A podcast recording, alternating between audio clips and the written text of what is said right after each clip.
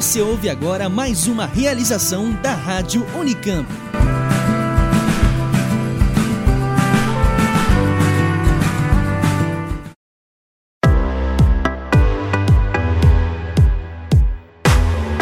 Bem-vindos ao podcast do Unicamp Ventures, o grupo das empresas filhas da Unicamp. Eu sou a Vanessa Sensato, da Inova, e a cada programa vou trazer novidades das empresas fundadas por nossos alunos e ex-alunos. Como esse é o nosso primeiro episódio, eu vou contar para vocês um pouco mais da ideia do programa. Todo mês nós vamos trazer um tema diferente ligado ao empreendedorismo. E para conversar sobre ele, nós vamos convidar os fundadores das empresas filhas da Unicamp. Isso, aquelas empresas que são fundadas por ex-alunos da universidade. Então, se você se interessa por empreendedorismo de base tecnológica, fique ligado nos nossos próximos podcasts. O tema deste primeiro bate-papo são as Agitecs, as empresas de tecnologia ligadas ao agronegócio. Se você pensa que o agronegócio no Brasil é apenas sobre novas variedades de sementes, hoje a gente vai conversar sobre assuntos bem diferentes Vamos falar sobre o papel das telecomunicações e da internet das coisas no agronegócio e sobre o futuro da produção dos alimentos, especialmente em grandes centros. Para conversar sobre isso, convidamos dois empreendedores fundadores das empresas filhas da Unicamp. O Eduardo Neger, que é diretor de engenharia e cofundador da Neger Telecom, e Andrés da Silva, consultor e fundador da EACEA Soluções em Cultivo Protegido, o nosso encontro, por enquanto, é virtual, já que estamos respeitando o isolamento social. Nézer e Andrés, agradeço por aceitarem participar do nosso episódio de estreia. Boa tarde, Andrés. Boa tarde, Vanessa. Boa tarde, Eduardo. Como vai? É um prazer estar aqui com vocês. Boa tarde, Vanessa. Boa tarde a todos. É uma satisfação em estar participando e estar trocando nossas ideias aí, compartilhando um pouquinho da nossa experiência.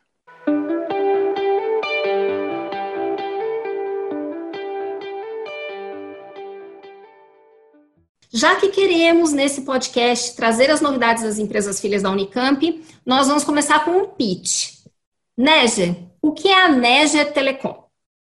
Bom, vamos lá. A Telecom é uma empresa que atua é, basicamente na área de engenharia de radiofrequência focada na conectividade rural, ou seja, a gente trabalha para levar conexão de voz, conexão de dados e principalmente conexão de internet para as áreas rurais. Se a gente olhar o Brasil, a gente vai ver que 90% do território do Brasil, do território nacional, não tem cobertura de, das redes celulares. Então, só para a gente ter uma ideia de quão crítica é a comunicação. Então, dentro do escopo de trabalho da nossa empresa, a gente basicamente desenvolve equipamentos que pode ser desde uma antena que amplifica um sinal da rede celular mais próxima, até um equipamento mais sofisticado via satélite que consegue levar a, a, conexão, consegue levar um link de internet, por exemplo, ou uma conexão celular a quem está na área rural, especialmente a quem atua dentro do agronegócio. Né? Hoje em dia a gente está falando muito de tecnologia, é, de aplicações aí de agricultura inteligente, de sensores, de microclima, de máquinas agrícolas avançadas aí que conseguem ter milímetros de precisão na, nas suas atuações, só que tudo isso está interconectado a uma rede. Né? Se você não tem conectividade, se você não tem internet, toda essa cadeia de avanço tecnológico do agronegócio acaba não se desenvolvendo. Né? Então a gente está ali no bastidor, a gente está ali no, no substrato, a gente é, atua dentro desse segmento de infraestrutura para conseguir levar essa conectividade que para a gente é tão comum nos centros urbanos, mas a gente enfrenta o desafio de levar isso para áreas cada vez mais remotas. Andrés, o que é a EACEA Soluções em Cultivo Protegido? A EACEA é uma empresa, é fruto de um sonho, Vanessa. Em 2010, depois de ter passado 18 invernos no Canadá, a gente decidiu voltar para o Brasil e trazer a tecnologia que a gente aprendeu eh, no Canadá, Estados Unidos e no México. Foi realmente vendo o, o, o desenvolvimento do México nessa área de cultivo protegido que a gente voltou para o Brasil para desenvolver isso aqui. É, Trata-se de uma empresa que é, fomenta, através de projetos, pra, através de treinamento, capacitação, uh, o cultivo de variedades uh, indoor, em ambientes controlados, né? Então, a gente uh, usa tecnologias aí como o Neger está falando, né? Porque as estufas estão espalhadas no Brasil todo e precisam se comunicar. Precisa ter tecnologia lá dentro para produzir alimentos de maneira intensiva, com mais qualidade, com rastreabilidade, com salubridade, né? E uh, esse é o nosso papel. A gente está já há 10 anos no mercado e desenvolvendo diferentes projetos, tanto na área rural, como agora também o, o tema das fazendas urbanas, que é um tema apaixonante também. Obrigada, Andrés. Nós temos hoje, nesse podcast, duas empresas que atuam em segmentos diferentes, mas segmentos importantes para o agronegócio. Eu vou começar batendo um papo com o Andrés, uh, para a gente conhecer ainda um pouquinho mais sobre o que ele faz. Andrés, a produção de alimentos em ambientes controlados é uma tendência?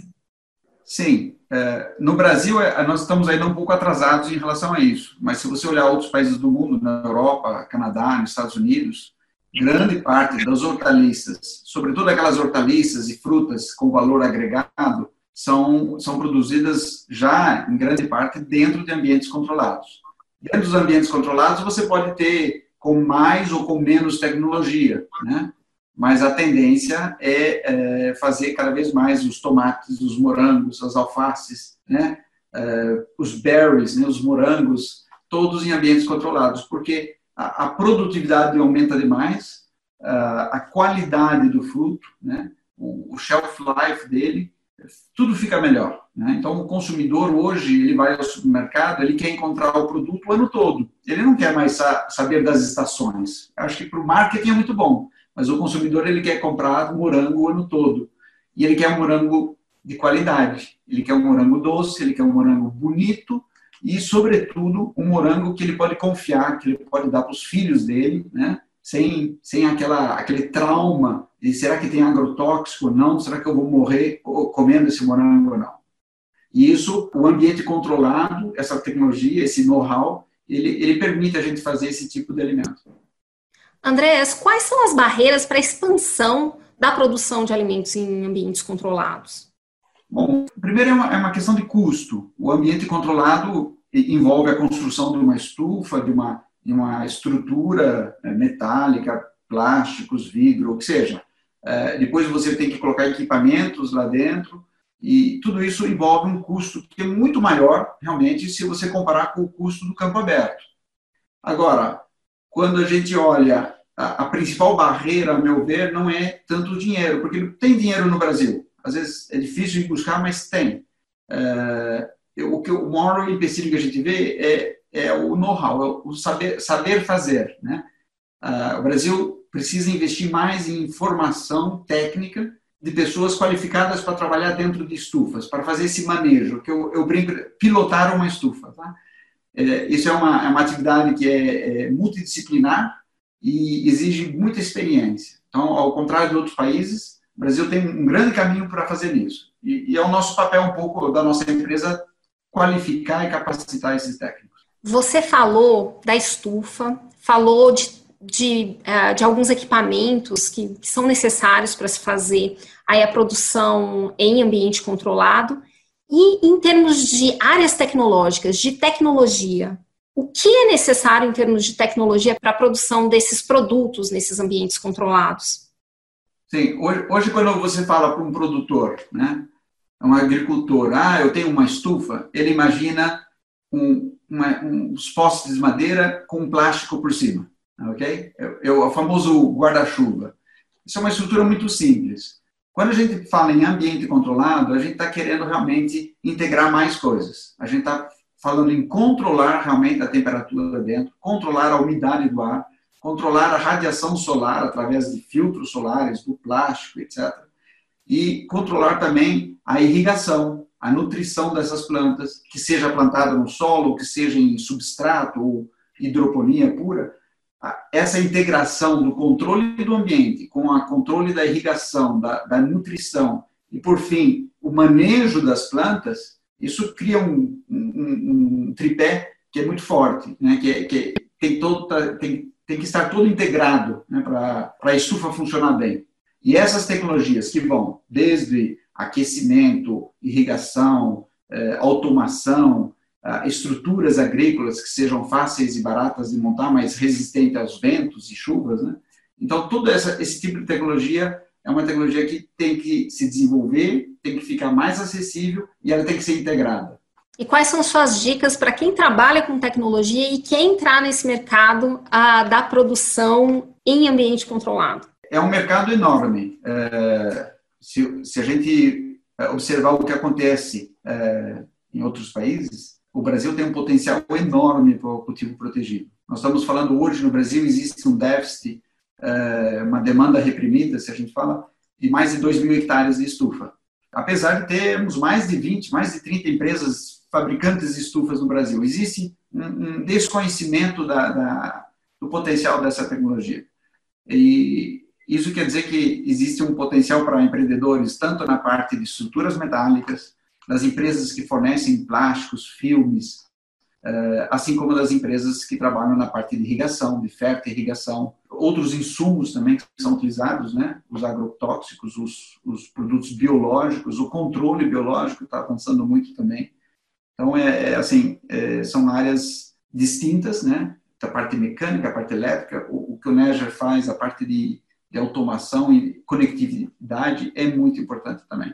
Ótimo. É, de alguma maneira, a, a produção de alimentos em ambientes controlados, ela conversa com a agricultura familiar? Sim, sim. Eu acho que uh, tivemos muito bons exemplos de agricultura familiar integrada com estufas. Inclusive, a estufa é uma excelente ferramenta para uma família poder sobreviver. Uh, ninguém mais vive, uma família não pode mais viver com uh, um hectare de soja, um hectare de milho. Né? É, é, um, é um, o valor agregado é muito baixo. Mas se uma família tiver um hectare de estufas, ela pode viver e mandar os filhos para a escola, inclusive, né? para a universidade. Então, é assim, é, é uma agricultura muito intensiva, ela gera muita riqueza, ela é permanente, ela cria empregos e, e ela é uma agricultura de nicho. Né? Então, a gente, voltando, a gente não vai produzir milho, não vai produzir soja, não vai produzir produtos uh, relativamente baratos, fáceis de produzir em campo aberto dentro de uma estufa. A gente vai buscar produtos que têm um maior valor agregado. Então, sempre vai ter mercado para isso, porque é um, é um produto que precisa dessa, desse ambiente controlado para ter valor. Legal, interessante. Vocês têm um projeto que é o projeto Horticunha, certo? Você quer contar um pouquinho a respeito desse projeto?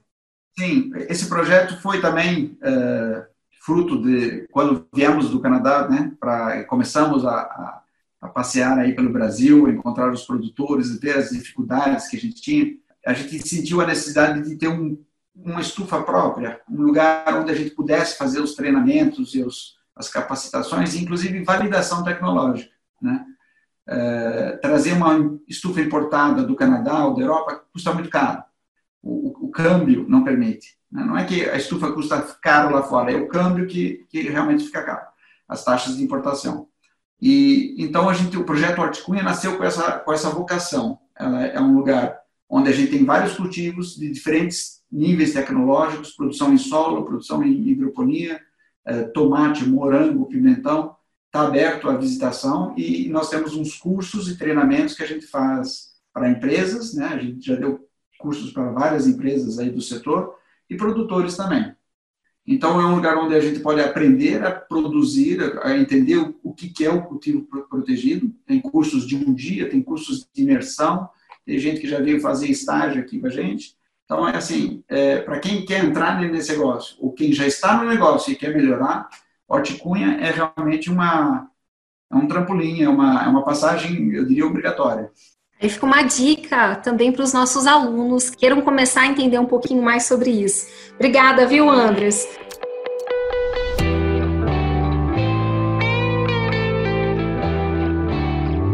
A gente agora vai partir para conversar um pouquinho com o Eduardo Neger. É um assunto bem diferente, mas uh, um assunto também importante para o agronegócio, que é o impacto das telecomunicações. Neger, seja bem-vindo. Comenta com a gente quais são os principais desafios nessa área para o agronegócio. Bom, Vanessa, é, primeiro, quando a gente fala de conectividade, de telecomunicações, a gente está muito acostumado com a realidade dos grandes centros, é, da, das áreas urbanas das cidades, onde a gente tem facilidade de sinal celular, a gente tem facilidade de internet, dependendo dos bairros e até do tamanho da cidade, às vezes isso é até um pouco complicado. Agora imagina isso no campo, numa área rural, longe da sede do município, é, distante às vezes vários quilômetros da torre de celular mais próxima ou da infraestrutura de rede de fibra ótica mais próxima. Então, esse é o desafio, é o grande desafio que existe hoje no interior do país, principalmente nas áreas mais intensivas de agronegócio. A gente não tem infraestrutura de telecomunicações para dar suporte a essas áreas. Então, por um lado, os nossos sensores, equipamentos e tecnologias disponíveis permitem é um desenvolvimento muito grande, muito rápido da agricultura, principalmente da agricultura de precisão, mas, por outro lado, ele requer que a gente tenha conectividade. Quando a gente fala de conexão na área rural, não é só na sede da fazenda ali um ponto de conexão.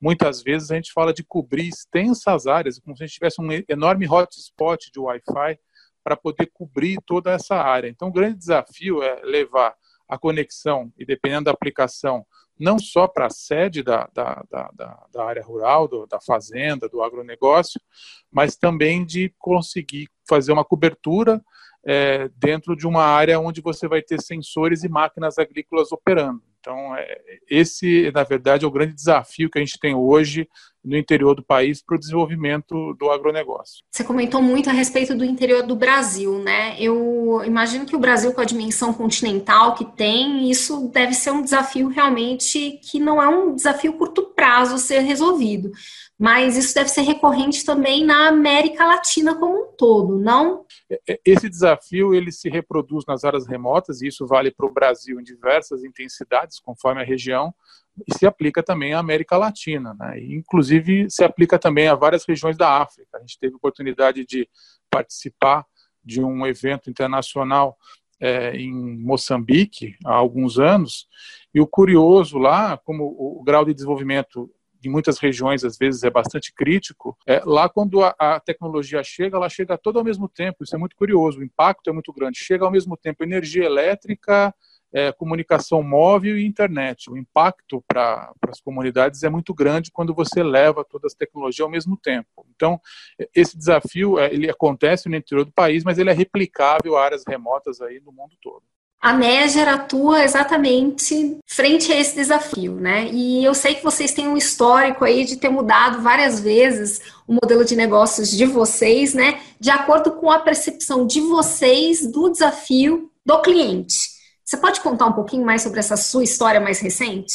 Sim, a, a, empresa começou originalmente, a gente era um fabricante de equipamentos para avicultura. A gente fabricava chocadeiras, criadeiras, né? Então, Hoje se fala muito de incubadora de empresa, a gente ao contrário, a gente começou a empresa fabricando incubadoras. E era uma fábrica artesanal que fabricava equipamentos basicamente para atender lojas de agropecuária da região aqui de Campinas. Era uma produção basicamente bastante artesanal e pequena. E é isso foi curioso que na época, é, isso nós estamos falando do início dos anos 90, é, existe um programa na, na TV chamado Porta da Esperança, apresentado pelo Silvio Santos. E um dia lá o seu Ernesto, um criador de galinhas, apareceu lá para pedir uma chocadeira, que era o sonho dele, ter uma chocadeira, etc e tal. E aí a gente foi lá e deu a chocadeira para ele. E, e, o que nos impressionou bastante foi que naquele momento, nós estamos falando de uma época que não tinha internet ainda, a gente teve uma divulgação do nosso produto para o país todo, no programa de maior audiência na época, num domingo, com o Silvio Santos dando um testemunhal, ainda falando: olha, é barato o produto, puxa vida. E a partir daí a gente teve uma mudança de modelo de negócio interessante. A gente deixou de ser uma empresa local e passou a atender o país todo. A gente começou a atender o Brasil inteiro com esse produto e a gente teve que se adaptar para poder ter uma produção maior e um atendimento maior. É, ciclo seguinte da empresa, a gente começou a atuar, até por uma, algumas demandas de clientes, na telefonia celular rural. Né? Então, naquele momento, a telefonia celular começava no Brasil e a gente começou a atuar fazendo instalação do que a gente chama de estações celulares fixas, ou seja, lugares onde você não tinha telefone fixo, é, na fazenda, você ia lá, construía uma torre, colocava uma antena com um ganho, um grande ganho, conseguia capturar o sinal de celular da cidade mais próxima e aí conseguir colocar telefonia fixa para esses locais. E aí a gente voltou no modelo. A gente deixou de ser uma empresa nacional, que vendia chocadeiras para o Brasil todo, e começou a atender com serviços de engenharia, de instalação de telecomunicações, só onde a gente conseguia atender fisicamente, ou seja, a partir da nossa sede aqui em Campinas, num raio de até 200 quilômetros. Então a gente voltou a ter uma atuação regional com o avanço e, e, aí como a gente começou a trabalhar com pesquisa e desenvolver uns, alguns novos produtos, a gente desenvolveu um equipamento que é o amplificador de sinal celular. É um equipamento que a pessoa instala na, na fazenda, na propriedade rural, e esse equipamento amplifica o sinal de celular fraco e a pessoa consegue utilizar a rede celular onde ela não tinha cobertura. E um dos requisitos desse equipamento, desse sistema, é que ele fosse auto-instalável, ou seja, o próprio usuário consegue fazer a instalação. Por quê? Porque para ter baixo custo, se eu mandar uma equipe técnica, um engenheiro, um técnico para fazer uma instalação, a instalação acaba ficando mais cara que o próprio produto. Então, e aí nós voltamos novamente no ciclo. Nós deixamos de ser uma empresa novamente regional, local, para ser uma empresa que atua no Brasil todo. Ou seja, a gente consegue despachar esses materiais, esses equipamentos para regiões remotas da Amazônia, por exemplo, para o país todo, e o usuário consegue fazer essa instalação de maneira é, automática, bastante simples. Né? Então, esses ciclos, quando nós falamos de tamanho de mercado, é, variam bastante, a gente sempre está atento a isso e acaba sendo levado, dependendo do produto da demanda, a se adaptar para poder atender essas oportunidades de mercado. Pela sua experiência, qual o impacto dessa interação com o cliente, ah, dessa percepção da necessidade do cliente na inovação? Então, eu até te dou um singelo exemplo a respeito disso. A gente entende aqui que quem constrói o, o, o produto, quem constrói o produto final, desenha o nosso produto é o cliente. Né? Então, quando nós estamos desenvolvendo um sistema para amplificar o sinal celular, um requisito que a gente colocou para o nosso pessoal de engenharia foi o seguinte: olha, a antena tem que ter 60 centímetros, o tamanho da antena tem que ser 60 centímetros. E aí todo mundo pensando, poxa, por que 60 centímetros? É o pessoal mais da área de engenharia querendo calcular, não, porque isso é o lambda, é a frequência, é o comprimento de onda, é a otimização, não sei o quê. E na verdade esse requisito dos 60 centímetros é porque 60 centímetros é a dimensão maior da caixa que os correios encaminham via SEDEX. Então, olha que interessante, por mais que a gente quisesse colocar requisitos técnicos mais sofisticados, é, o singelo fato do correio entregar ou não uma caixa daquele tamanho era decisivo para o produto ser ou não bem sucedido, porque algumas áreas do Brasil se a gente não fizer entrega eh, utilizando os correios, é, usando transportadoras ou outras formas de transporte, o frete fica muito caro e inviabiliza economicamente o produto. Então, é, a gente sempre tem que estar tá escutando o cliente, entendendo o que, que ele precisa, e aí a gente tem que trazer isso para dentro da empresa e fazer com que a nossa engenharia construa um produto que o cliente enxergue ali apto para a demanda dele. Então, o contato com o cliente é um dos elementos para se inovar. O que mais uma empresa precisa para inovar constantemente? A questão de inovação, a gente aprendeu, isso funciona para a gente, mas é, para cada empresa tem uma leitura diferente. A gente entende que a inovação passa pela questão da cultura. Quando a gente é, começou a trabalhar com é, inovação de uma maneira um pouco mais organizada, foi quando a gente recebeu o primeiro apoio é, da FINEP, a Financiadora de Estudos e Projeto, que é um órgão federal de fomento, que financiou um desenvolvimento nosso, que é um projeto chamado Rural Max, que é para levar conectividade para áreas rurais. Então, como é que a gente internalizou isso? Né? A gente tendo é, uma possibilidade de fazer um projeto de pesquisa, né? porque até então isso é realidade de boa parte das empresas no Brasil, o cliente pede uma coisa, você fala, não, ok, eu te entrego em 30 dias, em 60 dias, você corre para dentro da empresa na área técnica e fala, pessoal, tem que desenvolver esse negócio aí, o cliente comprou. Então você normalmente faz um caminho contrário, você primeiro viabiliza o mercado e depois sai correndo para desenvolver, para conseguir atender aquela demanda.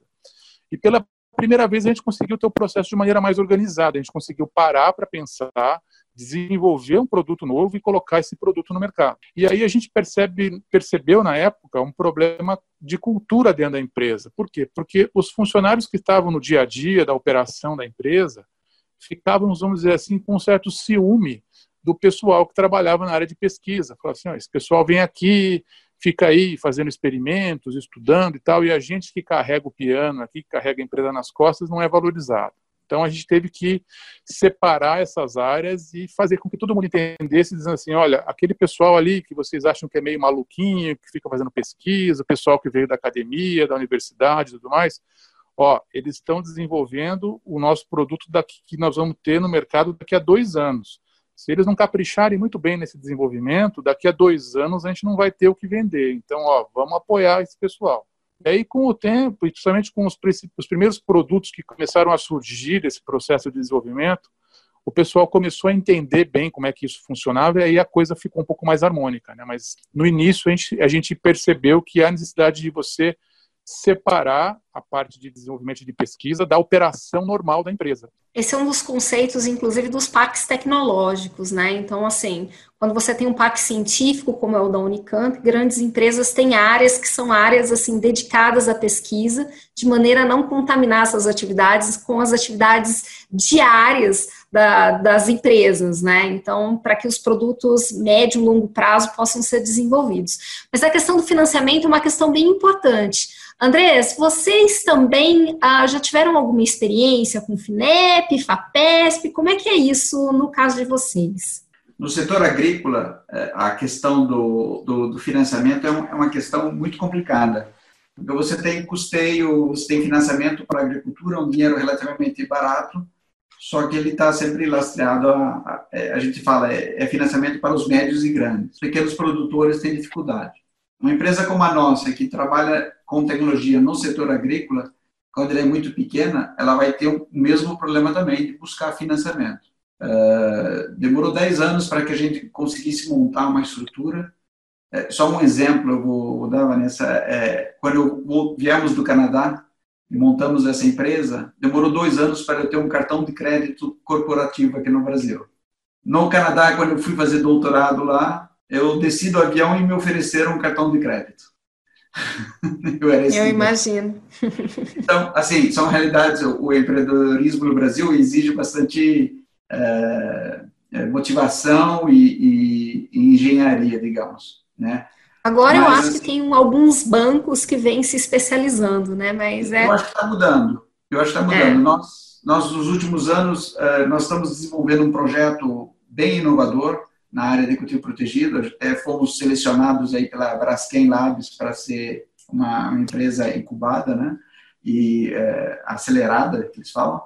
E, e, estamos buscando, né, estamos nas rondas de financiamento para com investidores para um projeto que vai é, revolucionar o plantio de cana no Brasil. Tá? Vamos mudar 300 anos de tradição de plantio de cana no Brasil. É um projeto muito bacana mas isso precisa de financiamento. As empresas sozinhas não conseguem fazer isso. Então, é, essas venture capital e é, os projetos FINEP, é, BNDES, algumas linhas do BNDES também, são muito importantes para, os, para as empresas poderem fazer esse salto na implantação de projetos novos ou na pesquisa porque concordo com o Neger, pesquisa se faz também em empresa. É uma, uma, uma, pesquisa aplicada, uma pesquisa que com certeza traz resultados muito rápidos, né, muito diferente do que acontece na universidade. Exato. A gente quer cada vez mais mais empresas fazendo pesquisa. Isso vai ter um impacto positivo no país. Antes da gente terminar esse podcast, eu queria pedir para vocês, para vocês deixarem uma mensagem para os nossos alunos, nossos alunos da Unicamp ou outros que estiverem ouvindo a gente, aqueles que estão pensando em empreender no setor do agronegócio. Qual a mensagem que vocês têm para eles, né, Gê?